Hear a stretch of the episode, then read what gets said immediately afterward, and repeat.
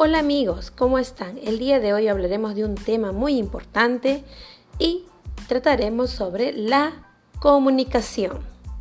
Quien les habla es la profesora Flormira Padilla Cadenas y el día de hoy hablaremos de cuán importante es la comunicación en nuestra vida diaria y qué puede suceder si es que uno de los elementos de la comunicación no está presente en el momento de la interacción.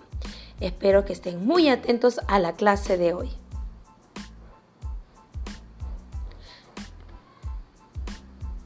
Muy bien, ahora vamos a hacer lo siguiente. ¿Qué es la comunicación? Bueno, la comunicación es el proceso de interacción entre dos o más personas eh, que se dan en un determinado contexto, en las cuales va a participar un emisor, un receptor, el mensaje, el canal, el código y como ya lo había mencionado, el contexto. ¿Por qué son estos elementos importantes, pues que si falta uno de ellos no se da el proceso de comunicación.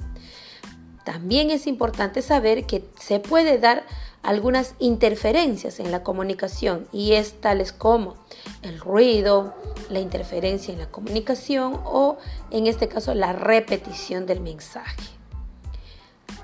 Entonces, por ello es importante tener en cuenta lo siguiente. Para un correcto uso de la comunicación tenemos que tener presente todos los elementos. Muy bien, eso es todo por hoy y nos vemos la siguiente sesión. Cuídense mucho. Hasta luego.